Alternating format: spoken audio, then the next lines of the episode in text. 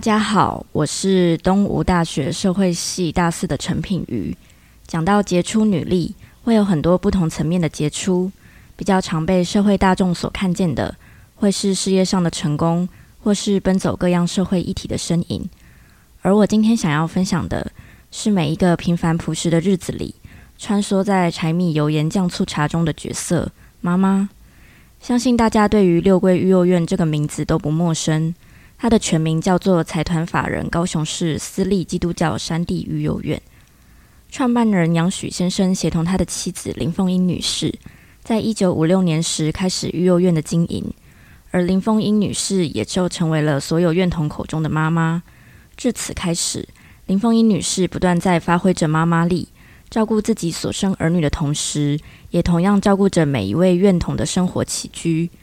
每天面对的都是育幼院里大大小小的事情，重复也琐碎。在这里，我不禁问我自己：这样的日子我受得住吗？总有一天会很想逃离吧。我想要不是心中一直常保持着爱，也很难如林凤英女士一般奉献自己下半辈子全然给了育幼院。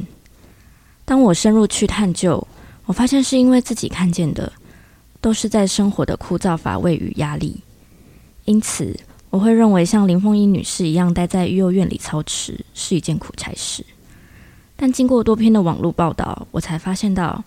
林凤英女士聚焦的是每月院童都是一个又一个活生生、心脏还在跳动的生命，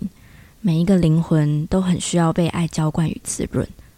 经过层次的提升，即使我还是无法像林凤英女士一样，把自己投入在哪个需要关怀的领域里。但我仿佛想通了一些转变的关键点，在于对生命的重视上，我有多爱我自己，就有可能也付出这样的爱。这种生活态度是我以前所没有想过的，但我相信这样的态度可以帮助我成为能够祝福别人的人。我在想，现任院长杨子江愿意接任父母创办的六龟育幼院，他一定有在成长的过程里，真实地看见到父母付出的爱。所造就的灵魂价值，我觉得这是一个很好的言传身教。这是一种能不被岁月洪流淹没而留下来的，并且历久弥新的，可以影响人的传承。在多年后，等我孕育了自己的下一代，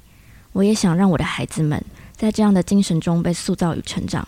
成为一个自己丰富并能给予的人。人的生命短暂，能留下来的东西很少。仔细想想，爱是一个很好的器皿。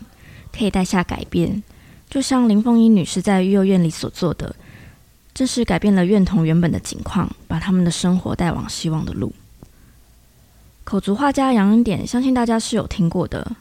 他也是其中一位曾被林凤英女士照顾过的院童。网络报道里，杨恩典说，当年妈妈，也就是林凤英女士在照顾他时，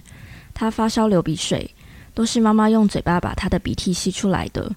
小时候，他在练习走路时总是经常跌倒，妈妈于心不忍，因此都会把他背在背上。不论在做什么事情，背后都背着一个他。有一天，在上楼梯的时候，妈妈不慎摔下楼梯，但妈妈第一时间是用肉身去护着他。不顾自己当时已经五六十岁了，手脚有也都磨破皮了，就只为了避免他受到伤害。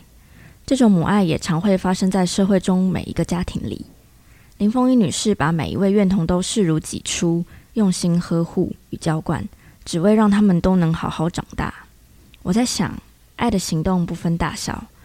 我也可以运用肯定的言语、精心的时刻、礼物或服务的行动，在我的家庭、我的学校、我的补习班中祝福身边的人。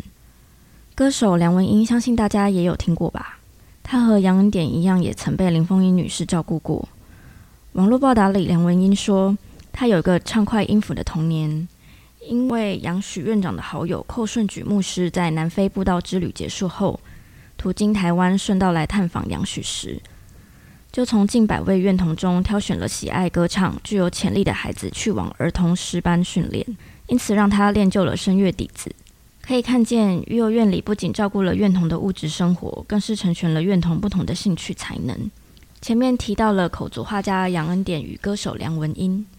我认为林凤英女士的成功不在于育幼院出了多少名人，而是她倾注一生去爱与服侍一群没有血缘关系的家人。这种精神就像是食物里的盐巴，虽然不起眼，不一定会被注意到，但是却把自己的力量极大化。在漫漫人生路中，我在想，除了完成自己所定立的目标外，我也可以试着成为一点调味盐巴。这是我从林凤英女士身上所看到的，也是我想学习的。林凤英女士让我重新去思考，真正的爱到底是什么。而林凤英女士所展现出来的爱，是谦卑自己与怜悯别人。因爱而谦卑，也因爱而怜悯，都是由以自己为出发点转向别人，但自己是先被爱的，不是为了爱而爱，因为我们不能给予别人所没有的。在这里，想再次尊荣每一位有妈妈这个角色的人。虽然不是母亲节，但妈妈力就是在每一个日常琐碎细小的事情中，鼓励正在收听的你，也可以就你认为非常日常的事，向妈妈表达感谢。或许她会压抑怎么突然对她说感谢的话，但我相信每一个妈妈心里是会非常开心的。爱是需要我们在日常生活里特别标记出来的，因为一不小心就会被很多习以为常所淹没。我自己也是，直到看见林凤仪女士那种不同于一般人奉献的爱，才想起很多就环绕在自己身边的爱。最后用一段话来总结我今天的分享：我自认是一个平凡的人。但能用爱来影响别人，是我认为很伟大的一件事。林凤英女士正是用她的作为，让我清楚地认识到，爱是一种选择，而不是一种感觉。